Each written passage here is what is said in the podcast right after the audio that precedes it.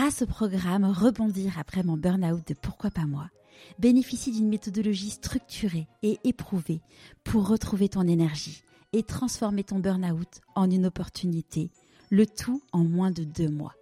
Pour en savoir plus, rendez-vous dans les notes de l'épisode. Ça va paraître bizarre ce que je vais dire, mais le décès de mon fils, avec son décès, mon fils m'a fait un énorme cadeau. Il m'a vraiment permis de me retrouver moi. Donc c'est un peu égoïste en même temps de dire ça parce que voilà, enfin on a on a des épreuves dans la vie et euh, on, on peut grâce à ces épreuves là vraiment euh, en faire euh, en tirer une énergie qui nous pousse au-delà de nos limites et au-delà de notre zone de confort. Bienvenue sur Pourquoi pas moi. Je suis Charlotte Desrosiers, la fondatrice de Pourquoi pas moi. Pourquoi pas moi, c'est un podcast avec des témoignages sans coupe, des véritables coulisses de ceux qui ont osé écouter leur petite voix et qui ne le regrettent pas. C'est un bilan de compétences, nouvelle génération. Trouver ma mission de vie et écouter ma petite voix, finançable à 100% avec votre CPF. C'est un livre. Et si je changeais de métier, redonner du sens à son travail? C'est le TEDx. Je n'ai plus peur du dimanche soir. Et c'est une newsletter hebdomadaire. Pourquoi pas moi? L'invitation à écouter ta petite voix. Je suis très heureuse de vous présenter aujourd'hui une femme qui m'impressionne beaucoup. Certes, elle a un parcours professionnel avec de multiples reconversions. En effet, Ornella a fait une école pour être institutrice avant de se lancer dans des études de droit. Elle se rend compte rapidement que cela n'est pas pour elle et décide alors de quitter l'Italie pour venir apprendre le français. Elle rencontre alors son mari et le suit aux États-Unis. À son retour en France, elle devient agent immobilier, puis expert judiciaire en immobilier. Mais une fois encore, elle s'ennuie et devient responsable ADV. Ce qui me touche le plus profondément chez Ornella, c'est que son électrochoc, comme elle le dit si bien, lui vient de la mort brutale de son fils. Au début, Ornella ne voulait pas en parler. Je la remercie sincèrement d'avoir accepté de se livrer ainsi derrière mon micro. Après une école de naturopathie et un master en iridologie, Ornella est aujourd'hui iridologue et auteur d'un livre sur le sujet. Je ne vous en dis pas plus, je vous souhaite la bienvenue dans l'univers d'Ornella Deloro. Bonjour Ornella. Bonjour Charlotte. Est-ce que tu pourrais nous parler de l'objet que tu as choisi pour te présenter s'il te plaît? Oui, j'ai choisi euh, un bol tibétain euh, qui est un des premiers objets que j'ai trouvé dans ma quête suite à mon changement de vie qui m'a vraiment interpellée parce que euh, d'une part la musique et le son euh, ça me parle beaucoup c'est quelque chose qui te transporte et qui te met comme dans un état seconde voilà. et, et, ce bol tibétain, alors tu nous raconteras ton changement de vie euh, après. Euh, comment tu comment tu l'as découvert? Alors on était euh, à Montélimar, comme ça en balade, et puis on est passé devant un, un magasin euh, un peu euh, qui vendait des des souvenirs, enfin pas des souvenirs, des, des choses un peu indiennes, voilà, asiatiques, orientales, on va dire, voilà. Et euh, je suis rentrée parce que j'ai vraiment eu envie de rentrer, j'étais attirée.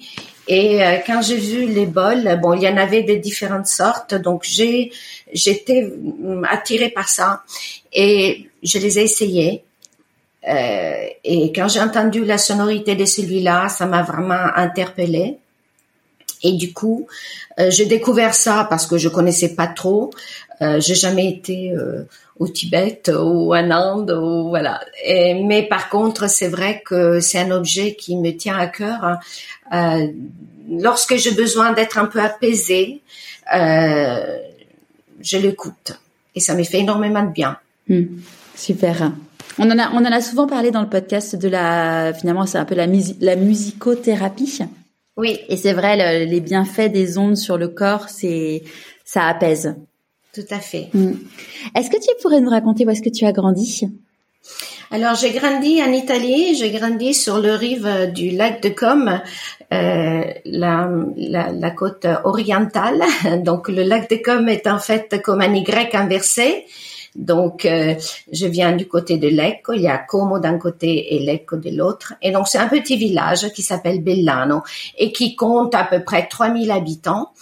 Euh, vraiment, le lac de Com est un lac d'origine glaciale, donc du coup est entouré par des montagnes. Donc en fait, les les les villages sont un peu euh, agrippés à la montagne. Hein, voilà.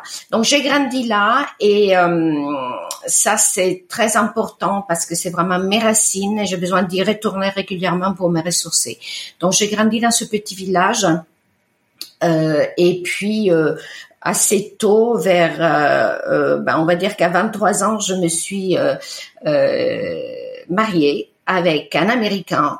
Et du coup, je suis partie dans l'Ouest américain, en Arizona. Donc, c'était carrément un changement de, de vie, mais c'était un peu dans ma nature. J'avais envie de découvrir autre chose. J'ai toujours rêvé quand j'étais enfant, je regardais les avions euh, dans le ciel et j'avais envie de, de découvrir euh, d'autres horizons, d'autres cultures. Voilà. Et euh, avant de passer à, à l'étape des 23 ans, quand tu étais une petite fille, quel type de petite, de petite fille tu étais? J'étais une petite fille très timide, très réservée. si je regarde aujourd'hui la petite fille que j'étais, je dirais que j'étais vraiment en observation. C'est comme si je n'avais pas conscience de mon existence à moi, mais je regardais plutôt le monde autour de moi. D'accord. Et, c'était quoi tes rêves de petite fille? Bah, c'était de, de découvrir, comme je disais tout à l'heure, de partir, euh, de, de faire des voyages. Euh, j'étais toujours très très curieuse euh, des autres cultures et c'était un peu voilà ce que j'ai toujours rêvé de faire. Et tes parents, qu'est-ce qu'ils faisaient comme travail? Alors, mon père était euh, prof au, collège et ma mère était euh, assistante d'un pédiatre. Elle était infirmière à la base, mais elle travaillait comme euh, voilà assistante d'un pédiatre. Et donc, je, souvent, quand j'étais petite fille, je l'accompagnais. et voilà, j'aimais bien euh, la voir conseiller les jeunes mamans. Elle était plutôt dédiée, voilà, au conseil aux jeunes mamans, euh, voilà. Et euh, comment ça s'est passé du coup pour toi le choix des études? Alors, on va dire que le choix des études c'était quelque chose qui n'était pas vraiment un choix.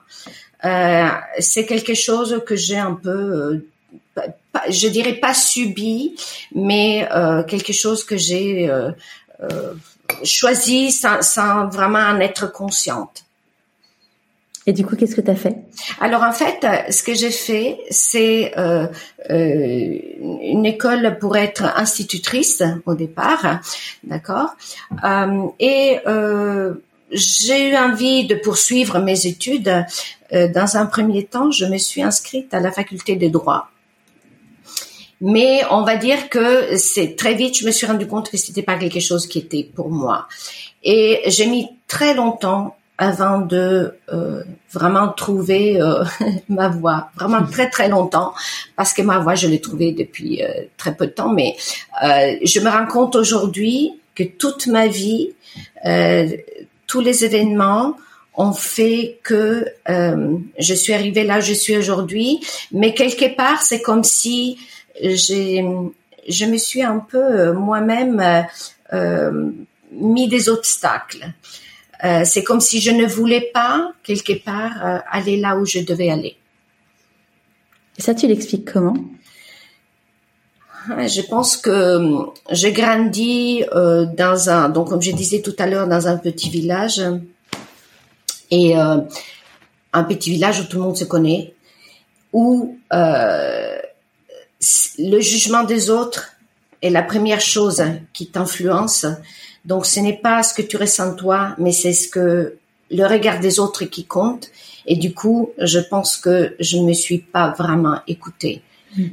jusqu'à ce que voilà, j'ai pris conscience que finalement on, existe, on n'a pas le droit d'exister à travers le, regard des autres. Hmm. Et du comment on fait pour passer euh, Qu'est-ce qui s'est passé quand tu t'es dit de, tu voulais être instit de instit au droit, c'est un grand virage déjà? C'est un grand virage, oui. en fait, j'ai eu une opportunité euh, de faire euh, un stage dans un euh, je sais pas, c'est comme un petit tribunal, on va dire. Et du coup, euh, je, je, trouvais que c'était euh, euh, intéressant. Et cette idée de défendre des causes ou de défendre euh, des, des, oui des causes nobles m'a vraiment plu, euh, mais je me suis vite rendu compte que finalement euh, ça se passe pas forcément comme ça. Et voilà, quand j'étais confrontée vraiment au monde de la justice, euh, je me suis rendu compte que c'était, j'étais trop idéaliste pour ce type de monde. Voilà. Et donc, quand tu as décidé, de, du coup, tu as arrêté tes études de droit? Voilà, j'ai arrêté mes études de droit et je suis partie, euh, bah, je suis partie à Paris pour euh, euh un peu me changer les idées, pour euh, étudier le français. Et j'ai étudié le français bah, l'Alliance française. Hein, euh, donc, du coup, et c'est là que j'ai connu mon, mon premier mari, qui est américain.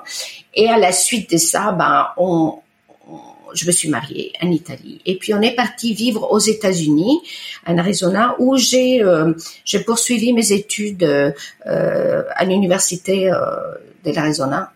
Des études de quoi? En fait, j'ai fait des études. C'était l'histoire. Il y avait l'histoire. Il y avait les maths, enfin c'était un peu euh, un parcours très très général mm. euh, et euh, à la suite de d'autres événements, en fait, on va dire que je ne suis pas allée au bout. Enfin, c'est un peu l'histoire de ma vie. Hein. J'ai j'ai fait beaucoup de choses et c'est comme je disais tout à l'heure, c'est comme si moi-même à un moment donné je m'arrêtais et je pouvais pas euh, aller au bout des choses. Et tu, tu, tu peux nous dire pourquoi t'es pas allée au bout? De ces de ça parce que euh, en fait on a euh, on va dire qu'à l'époque j'ai beaucoup euh, suivi euh, mon ex-mari qui lui faisait des études euh, donc on est passé d'une de Tucson à Phoenix et après de Phoenix à, au Connecticut etc et du coup je pouvais pas c'était compliqué de reprendre le parcours dans les différentes villes. D'accord. Et du coup tu faisais quoi? Euh, je travaillais, euh, euh, ben, j'ai travaillé euh, sur le, le campus hein, de l'université. Euh, et euh, ben, j'ai travaillé dans la librairie hein, de ce de ce campus. Et c'était très très sympa parce que j'étais en contact avec les étudiants en même temps voilà les livres hein, qui m'ont toujours beaucoup attiré. J'ai toujours lu beaucoup dans ma vie donc du coup, tu as ton, ton début de, de vie professionnelle, donc as fait, tu travaillais dans ce campus. Voilà. Et après? Après, euh, comme je disais, au départ, ma vie était vraiment, euh, on va dire, calquée sur suivre mon mari. Euh, c'est un peu euh, la mentalité euh, de ma génération euh, en Italie. Et du coup, bah, je l'ai suivi et puis il a obtenu une, une, un poste en France. Donc on est venu, on est revenu en France. Et là, euh, bah, très vite, j'ai eu des enfants, donc je me suis occupée de d'élever mes enfants. Combien d'enfants? Trois, trois oh, garçons, voilà. Et euh, très très rapprochés. Donc euh, voilà, j'ai passé beaucoup beaucoup de, de temps. Euh, j'ai dédié beaucoup de temps euh, à élever mes enfants sans aucun regret parce que vraiment j'ai je pense que c'est important c'est important pour moi euh, d'être à côté d'eux euh, mm. euh, dans les différentes phases d'apprentissage hein, de leur enfance. Du coup, tu as arrêté de travailler? J'ai arrêté de travailler et euh, pendant bah dix ans en fait. Hein. Donc euh, et j'ai repris en fait suite à mon divorce. Euh, parce que je me suis retrouvée dans une situation, on va dire, j'étais dans une zone de confort jusqu'à là. Et le divorce m'a euh, fait prendre conscience que quelque part, euh, euh, j'avais besoin d'exister par, par moi-même, non seulement d'un point de vue euh, financier, mm. mais aussi d'un point de vue de, en tant que femme, pas seulement en tant que mère. Ouais. Donc j'ai commencé à travailler dans l'immobilier donc j'ai un parcours très éclectique. J'ai commencé à travailler dans l'immobilier et j'ai beaucoup aimé euh, ce, ce, ce, genre de travail parce que d'une part, euh, ça me permettait de d'avoir un contact avec les gens, mais un contact qui était très lié à leur vie intime mm. quelque part, parce que c'était euh, les aider à trouver leur lieu de vie, qui est quand même euh, intime.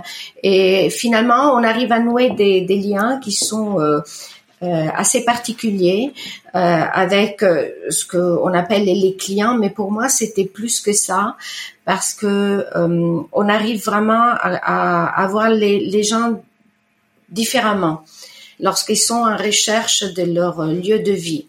Donc on est confronté vraiment à leur histoire quotidienne, à la à leur façon de vivre, à leurs rapports euh, interfamiliaux. Donc voilà, pendant longtemps, j'étais euh, dans cette profession, donc j'ai fait plein de formations. J'ai j'ai à un moment donné euh, j'ai un peu un, peu fait le tour de la question. J'étais euh, euh devenue après expert judiciaire en immobilier grâce à une formation que j'ai fait à Paris. Et en fait, une fois que j'ai fait le tour de la question, j'avais besoin de découvrir autre chose. Hmm. En fait, c'est quelque part, on aime bien la zone de, moi j'aime bien d'être dans, un, dans une zone de confort, mais à un moment donné, je m'ennuie. Hmm. Et donc j'ai besoin de, de toujours découvrir autre chose, cette, cette curiosité qui me pousse à, à découvrir toujours des, des hmm. univers différents. Donc là, du coup, une fois que tu t'ennuies, qu'est-ce que tu fais? Et ben je m'intéresse à autre chose et comme je lis beaucoup et aujourd'hui je passe enfin aujourd'hui depuis longtemps j'ai toujours été euh, euh, beaucoup sur les, les sites internet pour découvrir euh, parce que je trouvais qu'internet c'était juste magique parce qu'il nous permet vraiment de, de communiquer avec tout, tout, le reste du monde. C'est vraiment une fenêtre sur le monde et, et grâce à euh, toutes mes recherches, et eh ben j'ai j'ai découvert euh, autre chose. Donc j'ai fait d'autres formations à côté et j'ai eu euh, une opportunité euh, dans un dans une société, enfin plusieurs sociétés, mais on va dire que notamment deux où j'étais euh, responsable du service ADV euh, et l'administration des ventes. Administration des ventes, voilà, pardon. et euh, pendant euh, dix ans, j'ai fait ça. Donc j'étais vraiment dans la, dans cette espèce d'univers encore complètement différent où, eh ben, c'est vraiment le le, le chiffre d'affaires, c'est la pression, euh, voilà. Et donc j'ai fait ça pendant dix ans. Et qu'est-ce qui a fait que après tu as Alors, euh, ce qui s'est passé euh, d'une façon euh, très très soudaine, j'ai euh, et inattendue, j'ai perdu mon fils cadet.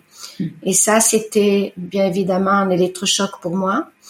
et j'ai, au départ, je me suis jetée dans le travail pour euh, ne pas penser, parce qu'on a besoin d'être euh, occupé au niveau de son esprit. Et puis, très vite, je me suis rendu compte que j'avais besoin de d'avoir un contact avec un autre monde, parce que on espère toujours pouvoir recontacter hein, la personne euh, qu'on a perdue. Et c'est grâce à, cette recherche-là que j'ai trouvé plein de, de voix. Euh, je dirais pas des voix parallèles, mais en quelque sorte aussi des choses que je n'avais jamais considérées et qui se sont présentées à moi.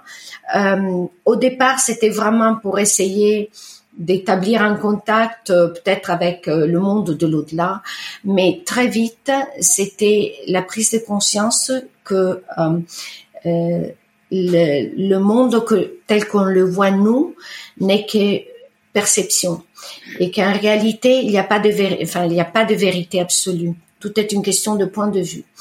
Et euh, j'ai euh, mis peut-être un peu de temps hein, de, de, à faire mon deuil. Et aujourd'hui, je peux vraiment dire que j'ai fait mon deuil euh, et j'ai vis avec. Euh, je suis euh, apaisée par rapport à ça euh, et j'estime que c'est un peu, ça va paraître bizarre ce que je vais dire, mais euh, le décès de mon fils, avec son décès, mon fils m'a fait un énorme cadeau. Il m'a vraiment permis de me retrouver moi. Donc c'est c'est un peu égoïste en même temps de dire ça parce que non c'est c'est c'est c'est ce qu'on appelle c'est ce qu'on appelle les cadeaux mal emballés de la vie. C'est de dire que que de chaque dans chaque épreuve les même la plus la plus dure on peut arriver à trouver du positif parce que ça peut nous permettre en effet prendre faire prendre conscience qu'on n'a qu'une vie et que et que il faut il faut en profiter. Oui.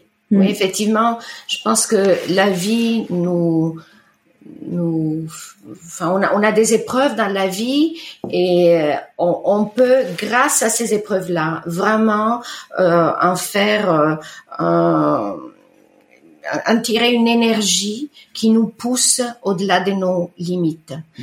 et au-delà de notre zone de confort. C'est sûr. C'était il y a combien de temps?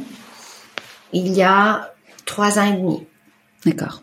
Ouais, t'as déjà pris un recul énorme en trois ans et demi. C'est. J'ai pris beaucoup de recul. Euh, ça, ça, va. Enfin, comme je, je, suis toujours un peu conditionnée par cette euh, éducation et cette ce milieu où j'ai grandi par rapport au regard des autres.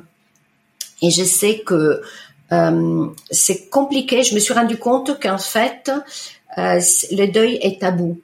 En fait, c'est très difficile et les personnes sont mm, plutôt que de se confronter à ça par rapport à une personne qui, qui vit le deuil, préfèrent rester en retrait parce que ils, ils sont dans l'embarras, ils savent pas quoi dire. Alors que je pense que pour l'avoir vécu, je veux dire, si on a envie d'en parler, on en parle. Mais moi, j'ai vécu, enfin, le deuil pour moi, c'est quelque chose de très intime.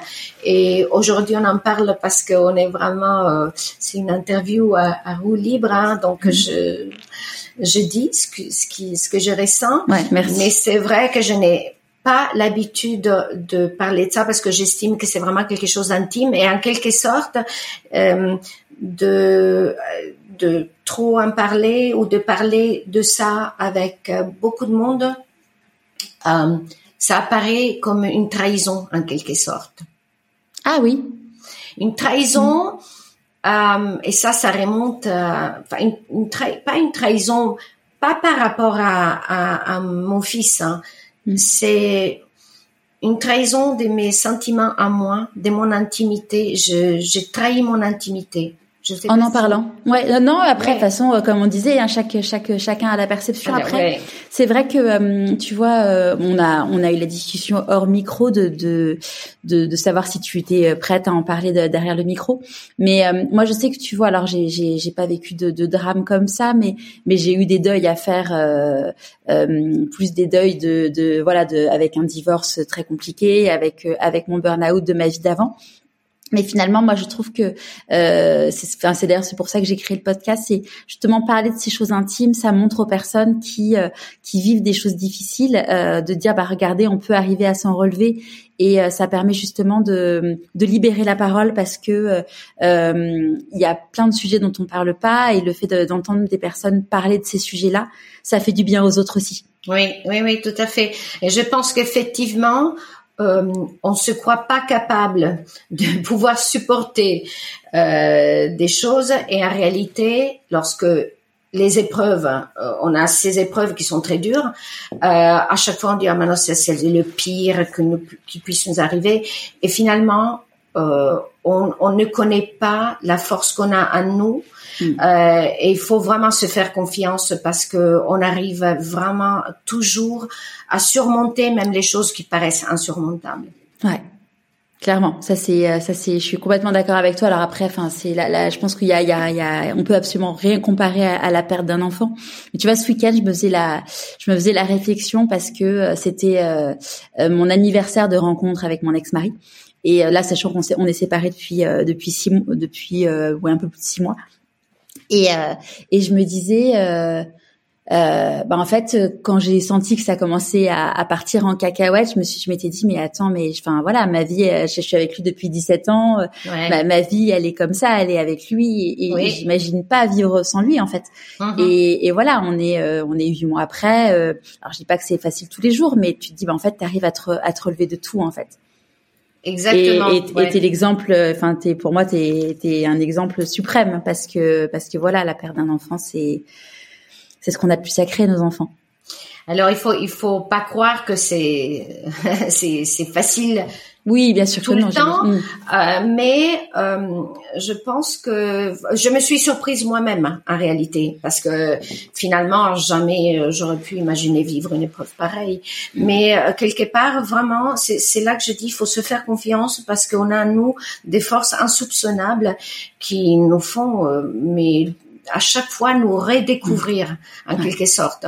Et ça, c'est ça fait, euh, c'est pas de l'amour propre, hein. c'est juste euh, vraiment euh, avoir conscience que l'être humain a des possibilités infinies. Mm. C'est sûr. Et donc là, du coup, est-ce que tu as réussi du coup à rentrer en dans ta, dans ta quête? Est-ce que tu as réussi à rentrer en contact avec lui? Alors, je je dis que je suis en contact avec lui tout le temps hmm. parce que euh, je suis profondément convaincue que euh, tout est énergie et que euh, d'un point de vue, à la base, je suis quelqu'un de très cartésienne, hein, donc j'ai vraiment besoin de quelque quelque part d'avoir des preuves scientifiques. Hein. et finalement, euh, ça, c'est grâce un peu à ça aussi, euh, à ce que ce qui est très à la mode aujourd'hui, c'est la physique quantique. Mais mm. Euh, j'ai trouvé vraiment euh, un discours qui résonne euh, pour moi dans la physique quantique, c'est-à-dire que tout est énergie et c'est impossible euh, que l'énergie disparaisse. Elle peut être modifiée, être changer de direction, mais elle, ne peut pas disparaître. Et ça, euh, j'avais une prof de chimie qui disait ça. Et c'était un peu comme un prémonitoire on va dire. C'est que euh, tout euh, rien ne se crée tout se transforme. Et, rien ne se perd. Ouais. ouais. Donc du coup, euh, pour répondre à ta question, oui, moi, mon, fils, euh, j'ai essayé, ben, comme je pense beaucoup de mères qui ont perdu euh, leur enfant ou des personnes qui ont perdu un être cher, de rentrer en contact par des médiums, par mm. des voilà, avec mon fils. Mais mes attentes étaient tellement élevées qu'à chaque fois j'étais déçue et je pense que j'aurais jamais pu être euh, obtenir satisfaction dans ce sens-là. Mais par contre, j'ai eu euh, des moments, hum, surtout dans les six premiers mois, où j'ai vraiment senti une espèce de, de comment dire, câlin cosmique. Mm. Hein, que comme une, une mm. on se prend une espèce de d'énergie mais énorme euh, et on, on comprend pas parce que c'est quelque chose qu'on qu'on connaît pas. Et, et je pense qu'aujourd'hui, voilà, ce que ce qui est compliqué, c'est que lorsque l'homme ne comprend pas quelque chose, euh, il dit ça n'existe pas. Et eh ben c'est pas vrai. C'est pas parce que on ne comprend pas que ça n'existe pas. C'est un peu d'ailleurs prétentieux de dire je comprends pas donc ça n'existe pas. Ça existe, il y a plein de choses qui existent dont on n'a pas encore euh, conscience. C'est sûr. Voilà. Et euh, du coup, euh, j'ai vraiment aujourd'hui, euh, à part voilà quelques moments comme ça de, de grâce où j'ai vraiment mm. senti cette communion, euh, je, je, trouve que c'est vraiment mon fils est partout, il est à moi, mais il est partout aussi. D'ailleurs, c'est un truc, c'est ce que m'avait dit ma, ma gynécologue euh, avant de avant d'accoucher de mon premier. Elle me disait que euh, euh, alors c'est pas encore prouvé scientifiquement, mais il y a beaucoup de, de choses qui laissent à penser que ça, que euh, en tant que maman, quand on porte son enfant, on, évidemment que notre enfant a notre ADN, mais quand comme il se développe dans notre corps, on a de l'ADN de notre enfant en nous. Oui, Mm. Ouais, ouais. Et, euh, bah, par rapport à ça, euh, donc j'ai euh, bah, bah, j'ai écrit donc euh, euh, un livre sur l'iridologie que j'ai donc dans l'introduction, je remercie mon fils de m'avoir montré hein, euh, la, la, voie pour euh, ma nouvelle vie. Et en fait, euh, dans, dans, le livre, je, je, parle bien sûr d'iridologie, mais je parle aussi justement d'épigénétique et de d'ADN, des transmissions qui l'embryon dans le ventre d'une mère est tellement fait tellement partie d'elle euh, que c'est comme si c'était elle. Du coup, mm. forcément, il y a un échange dans les deux, dans les deux euh, sens. Ouais. sens ouais. Mm. Alors justement, du coup, euh, donc aujourd'hui, tu es naturopathe et iridologue. Est-ce que tu peux nous raconter comment tu as découvert bon, la naturopathie, qui est plus connue, et puis l'iridologie, qui est beaucoup moins connue, et puis nous expliquer ce que c'est? Alors, euh, comment j'ai découvert? Ben Justement, donc suite à, euh, cette énorme épreuve hein, de, la perte de mon fils, euh, dans ma quête pour euh, trouver un peu, essayer d'établir un contact, hein, j'ai consulté des médiums et un jour j'ai j'ai consulté une, une kinésiologue qui m'a euh, vraiment étonnée parce que elle m'a vraiment un peu commencé à, à, ouvrir les yeux et j'ai compris ce jour-là que effectivement je pouvais faire autre chose. Euh, cette kinésiologue, elle est elle était ingénieure informatique, donc vraiment quelque chose de très très carré, très scientifique cartésien. Et elle est elle a changé complètement de vie et, elle est devenue kinésiologue. Et, euh, et, et, je me suis dit, mais c'est possible, c'est-à-dire que il faut pas avoir peur d'aller à l'encontre de ce qu'on a été jusqu'à ce jour-là. Et il faut pas avoir peur de changer. Euh, il faut vraiment euh, s'écouter et aller là où nous amènent nos envies.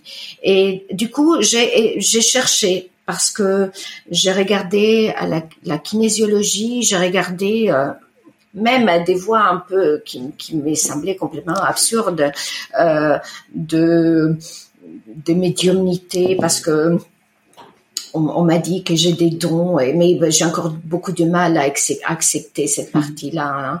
Et, euh, et, du coup, euh, j'ai, je suis tombée sur la naturopathie par hasard et j'ai, ça m'a parlé parce que euh, la naturopathie euh, cherche vraiment, ben, d'une part la cause, mais la chose qui me parle de plus en naturopathie, c'est qu'en fait, on a en nous la solution à tous nos problèmes.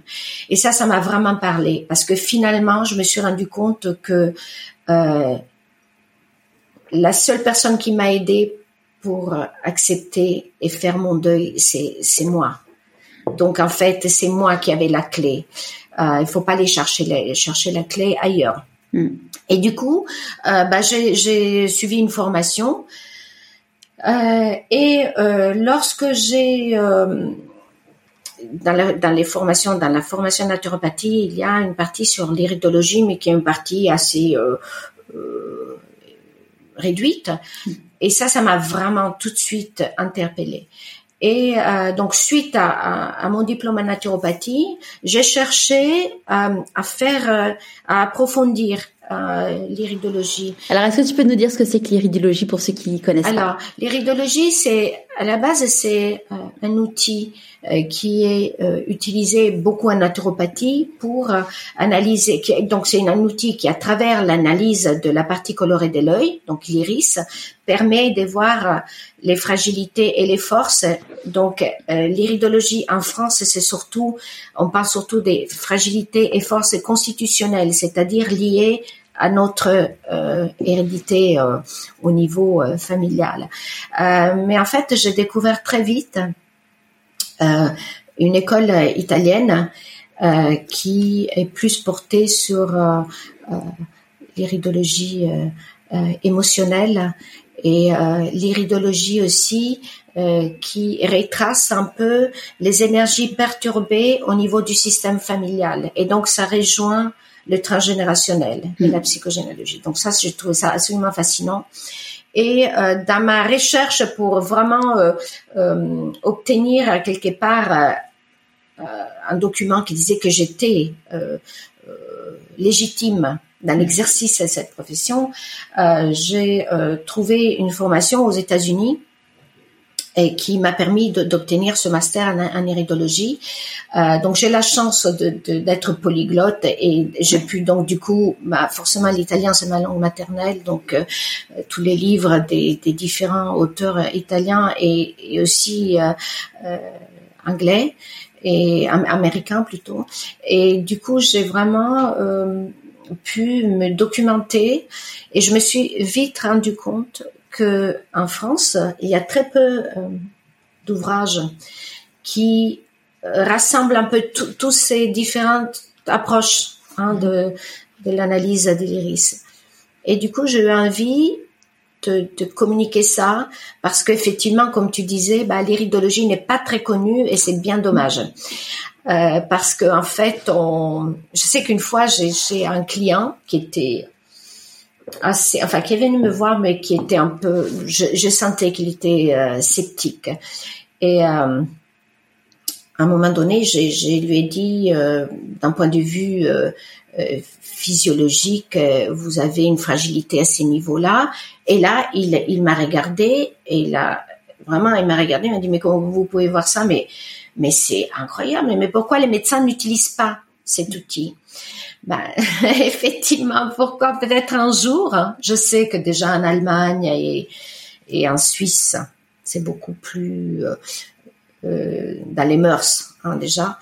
Mais voilà, donc euh, moi je trouve ça absolument euh, magique. Mmh. Et du coup, ça veut dire que notre iris évolue en fonction des émotions qu'on traverse, des, des, des...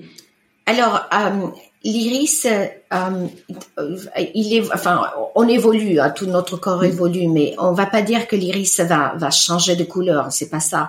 Euh, l'iris a euh, plus de 28 000 terminaisons nerveuses, donc on peut bien imaginer que lorsque quelque chose, comment dire, nous, nous frappe ou nous mm. perturbe, on, on, va bien devoir, euh, enfin quelque part, ça doit, ça doit se voir, voilà. Euh, et effectivement, euh, il faut il faut avoir déjà euh, un œil assez averti pour vraiment voir et puis bon une bonne précision euh, au niveau de, des appareils euh, photo pour pouvoir euh, lire ces, ces parfois minuscules changements. Mais effectivement, il y a d'un point de vue émotionnel des perturbations et des changements qui sont déjà à nous euh, lorsqu'on est dans le ventre de notre maman. Hmm. Parce qu'en réalité, toutes les émotions de la mère sont transmises et sont, voilà, euh, elle est tellement en symbiose avec euh, son, son, fœtus hein, que, voilà, tout, tout est transmis euh, depuis euh, le premier instant de la vie. Ouais. Et, euh, et du coup, euh, là, tu fais, euh, tu fais ce master, tu continues à travailler comme en professionnel, t'es, t'es, en arrêt? Non, non, non, le master, ça, y est, hein, j'ai, j'ai obtenu le master. Euh, j'ai, j'ai, en fait, lorsque j'ai je me, passionne par quelque chose, c'était vraiment l'iridologie, c'était quelque chose qui me passionnait tellement que donc je fais le master euh, assez, de façon accélérée, c'est-à-dire que j'ai, j'ai vraiment travaillé euh, pratiquement 8 heures voire plus par jour euh, en, en, en, lisant, en écoutant de, en faisant des visios et vraiment c'était j'ai fait ça un peu moins d'un an, j'ai obtenu ce master en iridologie en ayant déjà une formation préalable. D'accord. Mais du coup, tu continues à travailler? Comment t'as comment as fait financièrement? Alors, bah, financièrement, bah, j'étais, euh, j'avais négocié un départ. Euh, donc euh, une rupture conventionnelle, donc j'ai pu continuer à. T'as pu avoir le chômage. voilà, exactement. Ouais, ouais, exactement. Super. Et, euh, et comment ça s'est passé du coup le lancement de ton activité? Alors le lancement, c'était comme tu disais en fait euh, dans, un parcours euh, de changement de vie, il y a beaucoup de doutes, il y a un pas en avant, deux pas en arrière, et le lancement c'est c'est pas facile parce que euh, on va dire que qu'il y a des moments où ça marche, on ne sait pas pourquoi, il y a et puis deux pas en arrière et là on commence à se à avoir des doutes, dire est-ce que j'ai bien fait, est-ce que c'est vraiment ça? Mais en réalité, euh, c'est ça, c'est comme ça dans la vie. C'est-à-dire que dans la vie, il y a des hauts et des bas. Il faut accepter que il y ait des moments euh, de, de creux et que c'est les plus difficiles à passer. Mais euh, ne serait-ce que euh, les tout petits moments de d'exaltation, euh, de, de, comment dire, où l'énergie est, bonne, euh, sont tellement euh, jubilatoires que, que ça paye tous les moments des creux qu'on a passés. Et du coup, ça a été quoi ces, ces moments de ces, ces, ces, moments de creux pour, au début de ton lancement ben, c'est le doute, euh, puisque c'est un peu comme beaucoup de personnes euh, euh le syndrome de l'imposteur hein, lorsqu'on change de vie, parce que est-ce qu'on est légitime, est légitime? Euh, Je n'ai pas euh, assez euh, d'expérience derrière moi. Euh, moi, je, je, je, pense que en France, comme en Italie, comme peut-être moins aux États-Unis, mais on est vraiment formaté à croire qu'il faut avoir un parcours où on a fait un certain type d'études où on a de l'expérience, où on est reconnu au niveau public entre guillemets, hein, mais au niveau de la société, euh, qu'on est voilà formaté à croire que c'est comme ça, et si on ne rentre pas dans ce schéma-là, euh, on n'est pas légitime. Alors, euh, je pense que ça, c'est vraiment euh, d'une part le formatage, mais aussi d'autre part le besoin d'appartenance qu'on a. Euh, on a besoin de, de se sentir accepté, d'appartenir à un groupe, euh, que ça soit la famille, que ça soit euh, une communauté, que ça soit une, même un, un, État, une nation, euh, une religion. Et donc on a toujours besoin de se sentir vraiment d'appartenir. Et ça c'est le propre de l'être humain. Et le fait de, de changer de, de voie vous, vous mène vraiment là où vous vous sentez en péril. Parce que quelque part, vous, vous n'appartenez plus à ce que euh, on a l'habitude de, de, de, comment dire, là où vous, on, on vous voit hmm. d'habitude. Mais après, finalement, est-ce que quand on n'est pas à sa place, euh, finalement, euh, certes, au début, euh, il y a ce moment de sortie de zone et qui est qui, qui est inconfortable, mais après, quand on est à sa place, finalement, tout le monde dit ah bah oui, c'était une évidence que tu sois là. Euh, oui, mais en même temps, je trouve que euh, il faut toujours évoluer. Et c'est, moi, je dirais pas que je suis à ma place. Je suis là où je suis aujourd'hui, mais je vais encore évoluer. Mm. Parce que de dire que je suis à ma place, ça veut dire que je suis figée. Et je veux pas être figée parce mm. que heureusement, parce que c'est vraiment super intéressant de se dire qu'on va encore aller euh, ailleurs et découvrir autre chose. T'as quel âge aujourd'hui, si c'est pas indiscret? J'ai 61 ans. Super. Et c'est jamais trop tard pour changer et pour se remettre en question. Bah, la preuve, parce que mm. moi, j'ai vraiment cette remise en question. Ça fait euh, bah, euh, presque quatre ans. Voilà. Ouais. du coup, euh, c'est pas. Et je trouve que de plus en plus, il y a beaucoup de, de jeunes qui arrivent à se remettre en question, euh, peut-être que moi déjà dans la vie j'avais eu des, des alertes que je n'ai pas vues ou je n'ai pas voulu écouter et il m'a fallu vraiment un électrochoc pour euh, écouter. Ouais, c'est ça. Souvent, en effet, euh, il faut un, un, accident de la vie pour se dire pourquoi pas moi. Hmm. Oui, ouais. Et, euh, et, donc là aujourd'hui, tu, euh, tu vis à 100% de ton activité? Je ne vis pas à 100% de mon activité. Et euh, surtout qu'aujourd'hui, on va dire que c'est un peu la chasse aux sorcières par rapport à la naturopathie suite à ce qui s'est passé avec bah, dans l'actualité les accusations de secte des sectes euh, mm. par rapport à certaines euh, pratiques de la naturopathie. Alors euh, malheureusement ça ça a quand même un impact. je ne vis pas à 100% de mon activité donc j'ai un petit travail à mi-temps qui m'aide à et puis bon ben je suis pas seule dans la vie donc j'ai la chance de, de, pouvoir aussi suis tranquille d'un point de vue financier. Mais voilà le but pour moi ce serait vraiment d'arriver à à communiquer euh, parce que j'ai découvert à travers la psychogénéalogie aussi qu'en fait euh, dans mon parcours de vie il y a un peu cette euh, notion de de ne pas peut-être avoir l'indépendance économique. Hmm. Ça, c'est, ça fait partie de mon parcours pour l'instant. Donc, du coup, je crois que en ayant pris conscience, pris conscience de certaines choses, je vais pouvoir changer. Casser le, le, cours des choses. Voilà, casser, mm. casser cette, euh, cette route-là et en emprunter une autre. Super. C'est vrai que c'est fou que quand euh, on prend du recul sur nos histoires personnelles, on se rend compte que euh, il y a des schémas qui se répètent et euh, jusqu'à ce qu'on en prenne vraiment conscience et qu'on se dise oh là c'est là c'est bon, c'est voilà il faut arriver à il n'y a pas d'âge comme tu le disais pour pouvoir casser ça quoi. Non. Ouais. Et, et, donc là aujourd'hui, dans dans la pratique de l'iridologie, euh, comment tu te fais connaître? Parce que vous êtes, je sais pas combien vous êtes en France, mais je pense que vous n'êtes pas très nombreux à faire ça.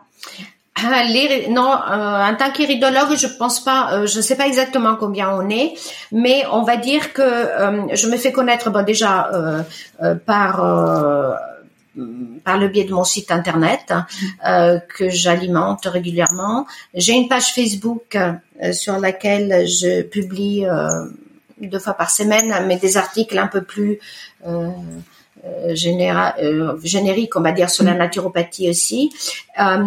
et bah après, voilà, c'est le bouche à oreille, mais c'est beaucoup, beaucoup Internet. la la différence avec l'iridologie, c'est que les consultations visio, visio c'est un peu plus compliqué parce qu'il faut avoir quand même des photos des iris de bonne qualité. Ouais. Voilà. Et aujourd'hui, les personnes, je, sais que les gens sont très euh, friands de quelque part découvrir des parties d'eux-mêmes qu'ils connaissent pas. Mm. Mais euh, je souligne toujours le fait que euh, analyser, observer l'iris, ce n'est pas lire dans une boule de cristal. Loin de là, parce que on a vraiment euh, euh, l'œil est vraiment le miroir de l'âme dans tous les sens euh, du terme, et non seulement de la santé physique, mais vraiment un miroir de l'âme.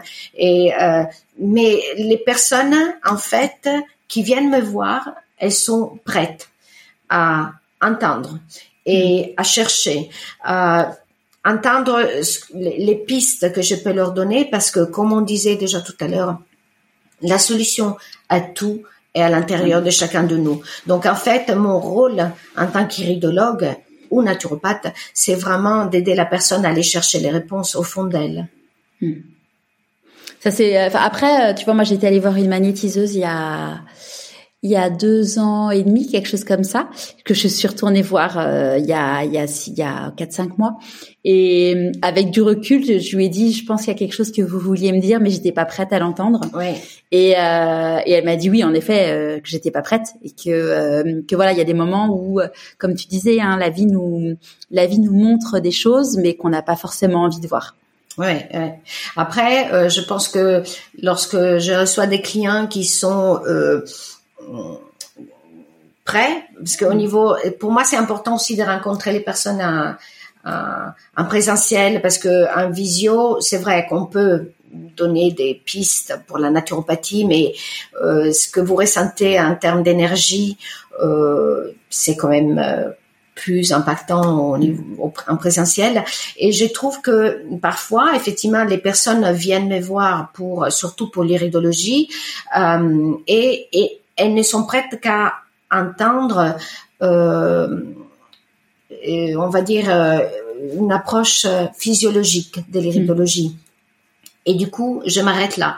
Mais en général, euh, lorsque je sens que la personne est, est prête, qu'elle elle est en demande, ben je, je fais une analyse complète, c'est-à-dire euh, non seulement physiologique, mais aussi énergétique euh, et émotionnelle. Il y a aussi une iridologie de la personnalité qui est une école américaine que je, aussi étudié et que je, pratique, mais je trouve que c'est en fait en général les personnes se connaissent au niveau de leur personnalité, ils peuvent peut-être découvrir des facettes. Euh, l'intérêt, c'est plutôt de voir quelles sont les qualités qu'elles devraient un peu essayer d'aller mm. euh, travailler, travailler et mm. faire ressortir, dont elles ne sont pas conscientes. Oui. Ça c'est génial. En fait, c'est, ça me, pour moi, ça me fait penser à la, à la numérologie. Oui. finalement, ça te permet. Euh, enfin, c'est fou de voir que euh, il y a des choses qui sont inscrites sur notre corps et euh, ou dans, dans, dans notre dans les chiffres de notre naissance, de nos prénoms, et que ça ça en dise autant sur nous. C'est c'est incroyable. Mm. Et puis le, le, la magie en fait de l'iridologie, c'est que c'est une méthode qui est non invasive parce que ben, l'œil et l'iris c'est le seul tissu conjonctif qui est visible à l'œil nu, c'est-à-dire on n'a pas besoin d'aller euh, euh, entailler ou faire de la chirurgie pour comme pour voir euh, je sais pas la muqueuse et notre système digestif. Alors l'œil il est, visible, donc euh, c'est vraiment euh, incroyable ce qu'on peut voir dans l'œil de chacun. Comment t'écoutes ton intuition? Euh, alors j'ai euh, fait d'énormes progrès parce que comme je disais, j'étais tellement formatée euh, à, fonctionner d'une certaine façon que mon intuition était vraiment le dernier de mes soucis. Et là aujourd'hui, je me rends compte que bah, d'une part, j'écoute plus mon intuition parce que je me fais confiance. Et c'est faire confiance, c'est vraiment ne pas se ridiculiser ou se sentir ridicule parce qu'on a, on a écouté une intuition qui paraît un peu, des fois, se dit non, mais c'est n'importe quoi. Et eh ben, rien n'est ridicule. Comme je disais, tout est une question de point de vue. Il n'y a pas de vérité absolue. Donc, euh, voilà. Je l'écoute. Euh, j'ai, parfois, en écoutant mon intuition, c'est vrai que j'ai, c'est long hein, le, le jour. Hein. je peux je peux prendre une décision et puis dire ah, maintenant finalement, mais je n'ai plus peur de me contredire. Je n'ai plus peur d'avoir des contradictions parce que finalement euh, c'est enfin c'est euh, l'être humain est comme ça et finalement dans la vie c'est pas être en contradiction mais c'est apprendre et euh, apprendre que des fois il y a des situations, enfin apprendre de la vie, c'est aussi changer d'avis et parfois prendre des décisions opposées à celles qu'on avait prises le jour avant. Mais c'est en mm. fonction de ce qui se passe autour de nous. Savoir s'adapter. Voilà. Comment tu célèbres tes réussites? Comment je célèbre? Tes réussites. Ah. Euh, comment je célèbre mes réussites? Ben je déjà, je pense que euh, je, je, ne le célèbre pas d'une façon euh, qui est extériorisable, mais euh, j'ai ressent vraiment euh, une joie intérieure. Pour moi, ça c'est vraiment euh, une célébration pour moi. C'est vraiment quelque chose de, de d'agréable et d'énorme. Euh, je suis quelqu'un de très euh, humble, donc du coup, je n'aime pas trop euh mettre en avant euh, ce que j'ai fait ou mes réussites. Donc, c'est plutôt une célébration intime à l'intérieur de moi.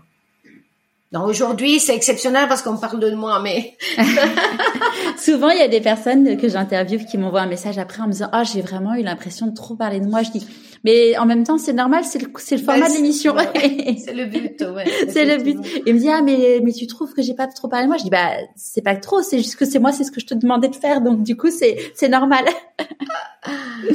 mais c'est vrai qu'on n'a pas l'habitude de autant parler de soi en général. Ouais, ouais. À quel moment dans ta vie tu t'es dit pourquoi pas moi? En fait, je ne me suis pas dit ça. Pourquoi pas moi? Cette phrase-là, si tu veux, c'est euh, je, enfin, je, je respecte. Hein, pourquoi pas moi Mais euh, je me suis plutôt dit, je peux réussir. Moi, je peux réussir. Euh, parce que dire pourquoi pas moi, c'est en quelque sorte, c'est mettre un peu, c'est comparer. hein, aux autres. Et, et je je veux plus faire ça parce que chacun a une histoire tellement euh, personnelle et c'est pas euh, c'est pas comparable, c'est pas meilleur ou c'est pas pire que les autres, c'est ton histoire et c'est juste ça a de la valeur à partir du moment où elle est unique. C'est quoi pour toi la réussite? Alors la, la réussite, c'est c'est réveiller le matin et se sentir bien, être heureuse. Être heureuse et vraiment être dans un bien-être. Euh, bien sûr, ben, le physique, si on a mal quelque part, ça ça gâche un peu, mais c'est vraiment le ces sentiments d'apaisement. Qu'est-ce que tu penses que la petite Ornella de 6 ans dirait si elle te voyait aujourd'hui? Elle croirait pas du tout, elle croirait pas du tout. La petite Ornella de 6 ans, c'est, c'est quelqu'un de, c'est quelqu'un de très timide.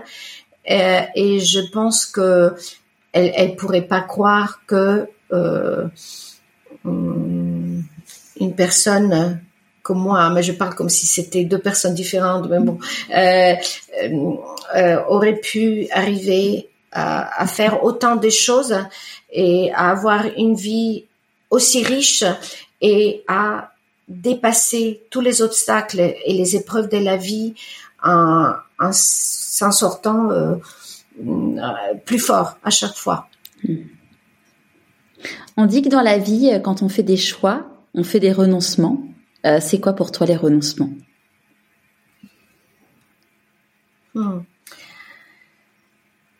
Les renoncements, hmm, c'est euh, renoncer à, accepter ce qui nous est imposé et notamment renoncer à, à nous voir à travers les, les yeux des autres. Et ça, c'est, c'est renoncer parce que quelque part, c'est tellement ancré dans, dans mon histoire que c'est vraiment quelque chose de, de difficile. C'est comme quelque part, euh, c'est renoncer à quelque chose parce que c'est tellement parti de moi que c'est un renoncement. Parce que euh, le, cette partie-là euh, comprend aussi les apparences, euh, le fait de faire attention à, à comment on s'habille, à comment à la voiture qu'on a, etc. Ça, c'est pour moi, c'est euh, c'est le vrai renoncement. Ça a été quoi tes plus grandes peurs quand tu t'es lancée en tant que naturopathe et iridologue c'est euh, bah, la, c'est toujours le syndrome de l'imposteur, le syndrome de l'imposteur qui ressort. Ben c'est la peur de pas être reconnu et de pas être euh, euh, de, de, de, pas réussir à établir un échange avec les personnes qui viennent me voir. Et du coup, comment tu comment arrives à affronter ça? Eh ben, en écoutant mon instant. Et aujourd'hui, j'ai appris à, m'écouter, euh, notamment, ben, même physiquement, lorsque j'ai euh, j'ai euh, une cliente dans mon bureau, j'ai j'ai parfois vraiment des des, des frissons et, et c'est ça euh, je sais que je, je suis là où je dois être et je dis ce que je dois dire. C'est parce que mon corps me le dit aussi. Ça c'est fou quand on est fait. Moi, j'ai j'ai la même chose que toi. Hein, quand il y a des personnes, quand on me, quand euh, mes invités me, me racontent des choses ou même des personnes que je rencontre, parfois mon corps m'envoie en effet des frissons et tu dis ah ouais, c'est c'est c'est c'est l'endroit juste, c'est ça. On est on est on est au bon endroit. Ouais, mm. ouais, ouais, ouais. De quoi tu es la plus fière aujourd'hui?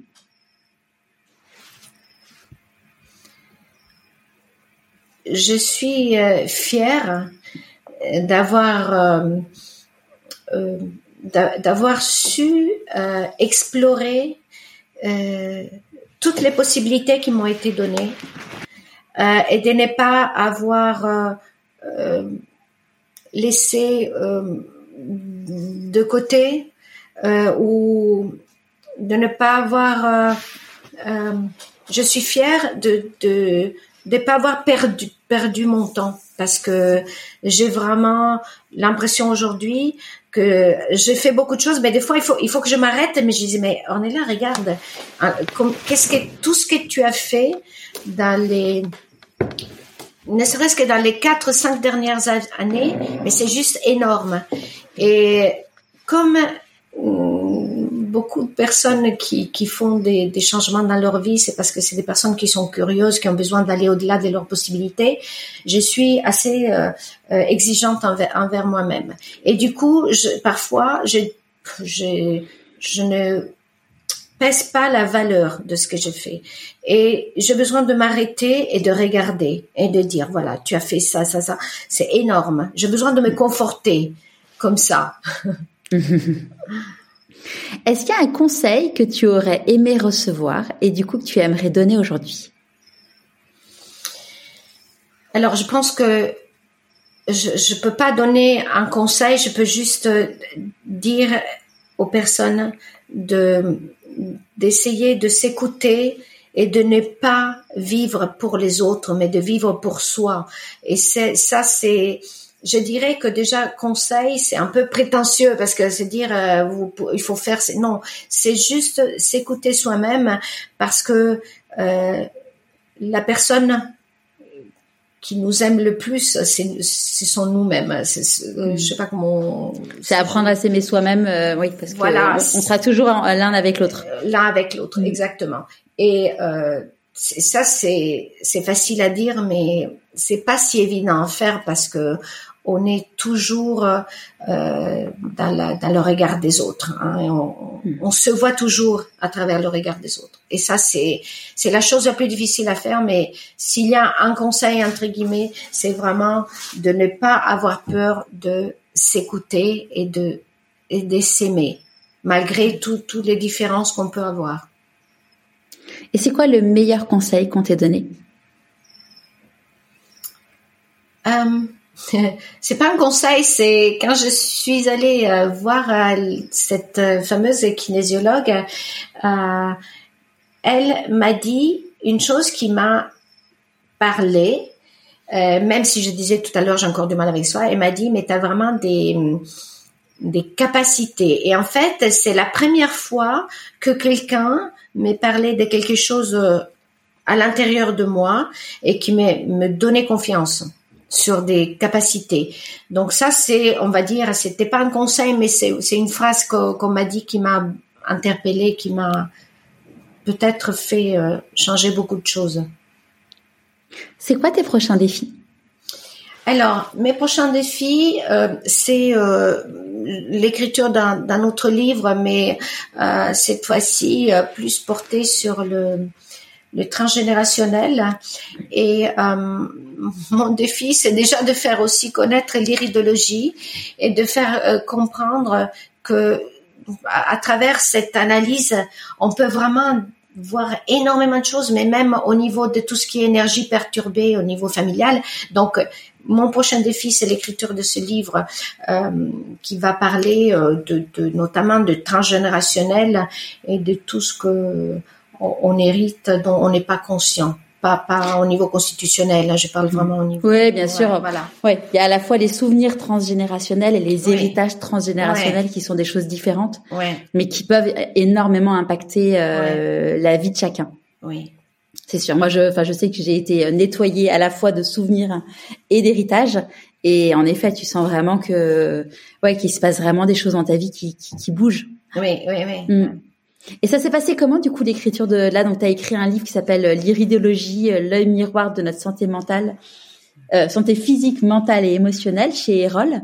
Euh, comment ça s'est passé Tu as été contacté par eux, tu les as contactés alors, Erol, on va dire que moi, j'écoute beaucoup de podcasts et euh, notamment bah, un podcast très connu, Métamorphose. Hein. Ouais, c'est le seul que j'écoute, j'adore. Voilà. Mm. Et en fait, un jour, j'ai euh, donc j'étais déjà en train d'écrire le livre et euh, je m'étais fait une liste de d'éditeurs qui publient des ouvrages un peu comme ça dans le développement de soi, bien-être, etc.